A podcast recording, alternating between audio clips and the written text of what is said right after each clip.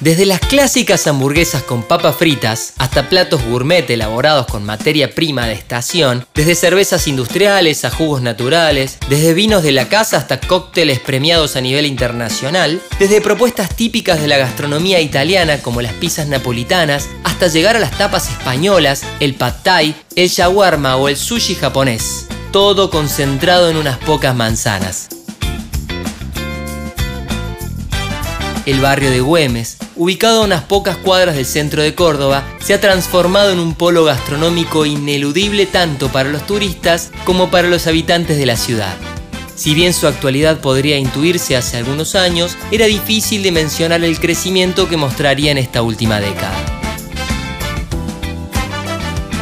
Si tuviéramos que remontarnos al inicio de esta historia, probablemente debiéramos viajar a la década de 1980, cuando en la zona se instalaron el Paseo de las Artes y algunos centros culturales. Los puestos de artesanías, los locales de antigüedades y algunos espectáculos callejeros dotaron a esas cuadras de un movimiento que hasta entonces no había tenido. Eran los años del destape, de la llegada del rock nacional a los boliches y de películas y obras teatrales osadas, libres de ataduras. La noche comenzaba a estirarse con los brindis y la bohemia cordobesa encontraba en Güemes otro de sus refugios. Hacia el final de los 80, mientras la Mona Jiménez ponía a bailar al país con su gitazo ¿Quién se ha tomado todo el vino?, un joven payaso debutaba en el Paseo de las Artes a metros de la cañada.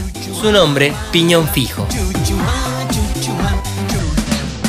A comienzos del siglo XXI, a la abundante oferta de espectáculos callejeros y puestos de artesanías, comenzaron a sumarse algunas propuestas gastronómicas que dejaron su marca, como La Nieta de la Pancha, Casa Tomada o Alfonsina, que replicaba el éxito de su local céntrico. Por sus mesas se mezclaban las recetas con yuyos autóctonos, los sonidos folclóricos y extensas sobremesas con debates sobre política y filosofía. Con el correr de los años, esa bohemia empezó a encontrar nuevos representantes. Una generación crecida con Internet como aliada, con los ojos más abiertos al mundo y a las nuevas manifestaciones culturales. Así surgieron nuevos lugares y nuevos públicos que muy pronto se apropiaron de la calle Belgrano y sus alrededores. Aparecieron bares, restaurantes, inspirados en otras geografías y otras músicas, con luces de neón o detalles botánicos, y así fueron transformando el barrio en un pulmón cargado de energía joven.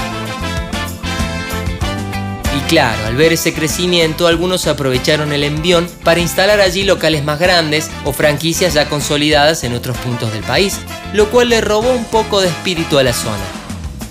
El fenómeno, conocido como gentrificación, hace que en ese grupo de cuadras se mezclen chetos e intelectuales, hippies y hipsters, todos en medio de una procesión nocturna para conseguir una mesa donde tomar una hipa fresca o el mejor old fashion de la ciudad. Pero algunos clásicos sobreviven al paso del tiempo, como los vendedores de pochoclo, la casa de pepino o los puestos de vinilo de segunda mano. A uno de ellos lo atiende el mítico Jorge Cueto, autor original de ¿Quién se ha tomado todo el vino? Güemes está lleno de esas historias.